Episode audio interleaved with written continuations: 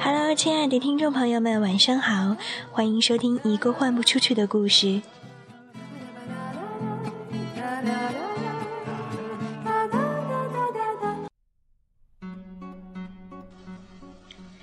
说起牛仔裤，大家可能都非常的熟悉。它起源于美国，大概在一八四九年左右，美国出现了淘金潮，有大批美国大陆的移民，他们可以说是一穷二白，他们不得不拼命的工作，强烈的劳动使得衣服极易磨损，特别是后来涌入的一批矿工们，所以他们迫切的希望有一种耐穿的衣服。就在此时，一些工厂用热亚娜的帆布生产工作裤时，发现它非常的耐磨耐穿，于是就干脆用这种帆布大批量的制作裤子。因此，这样坚实耐用的牛仔裤就应运而生了。如今，很多中国人都还对八十年代中期牛仔裤风行全国的记忆犹新。在当时，牛仔裤成为新时代的符号之一，风靡全球的牛仔裤也在苏联掀起了牛仔热。对于苏联人民而言，牛仔裤不仅只是衣服，还象征着自由和成功。人们为了买进牛仔裤而攒钱。甚至有人因非法贩卖牛仔裤而入狱。今天就借此机会和大家聊一聊苏联的牛仔裤简史。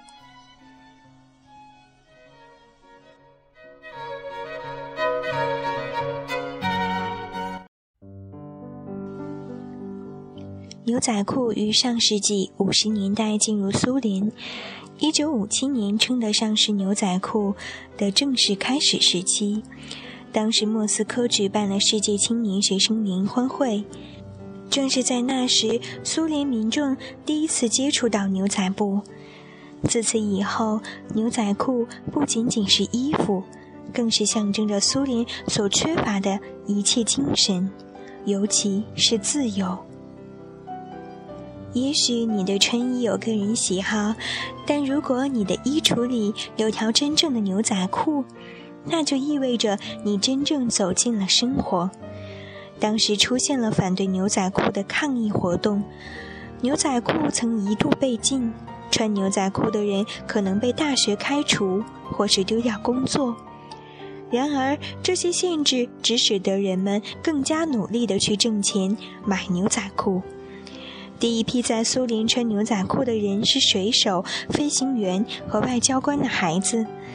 他们从国外带回牛仔裤，经常在一条宽松的裤子下偷偷穿几条牛仔裤。牛仔裤后来逐渐和嬉皮文化联系在一起。这类牛仔裤都有着补丁和喇叭裤腿。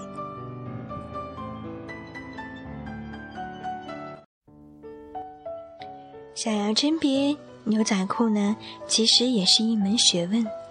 若想从假冒产品中甄别出真正的牛仔裤，最重要的一点是，真正的牛仔裤在清洗过程中会褪色。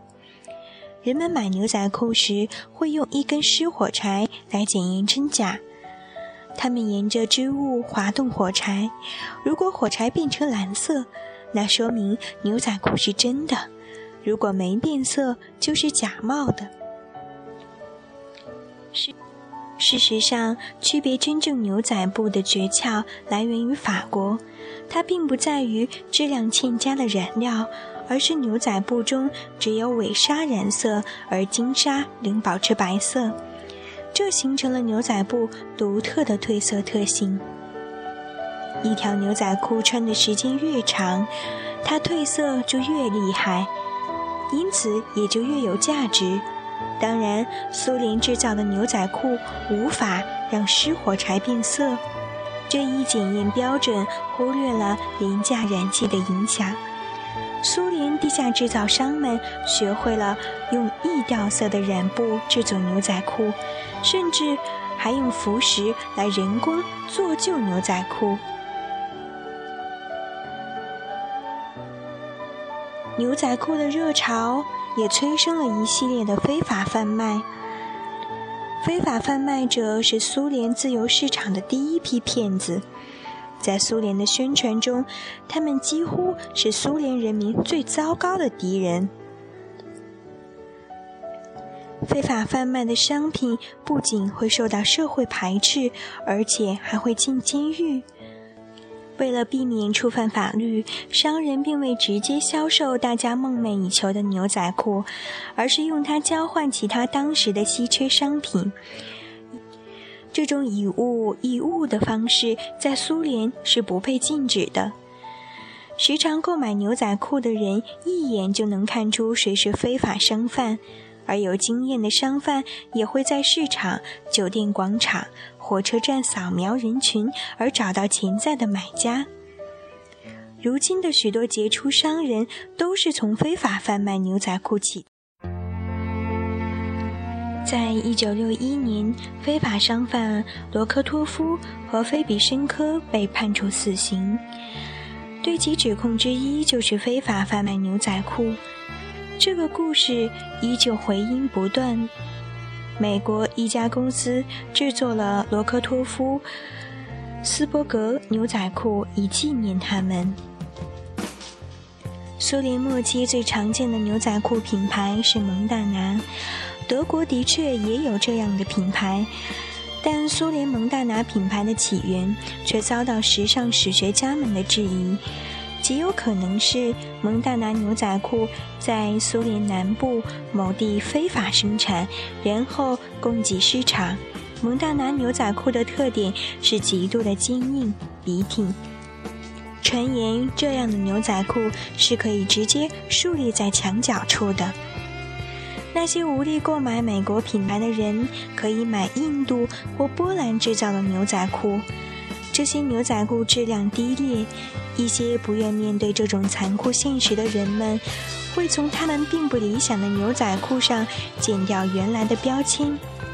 在上世纪八十年代末，出现了第一个苏联的牛仔裤品牌特尔维维列亚，但是它的质量却无法令人满意。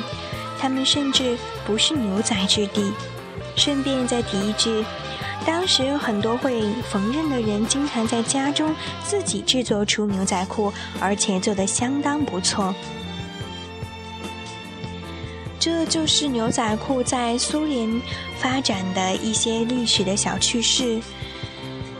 在当时的人们看来，牛仔裤代表着自由、新的风向，所以很多年轻人都不惜代价的去追逐这种潮流。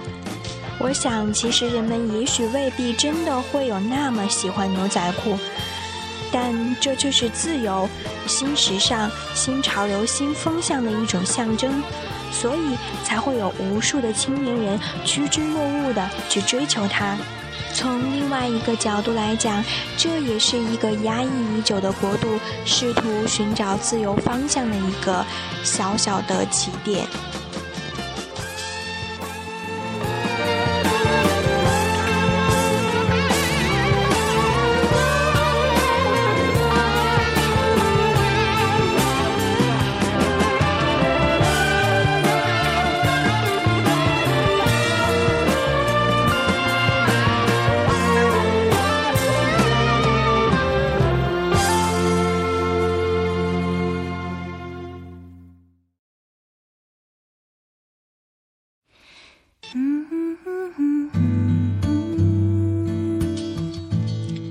今天的节目就暂时告一段落了。一个换不出去的故事，会持续为大家带来更多有情趣、有文化、有思想、有诗意的故事。希望你们能够喜欢。祝你晚安，好梦香甜。我们明天再见。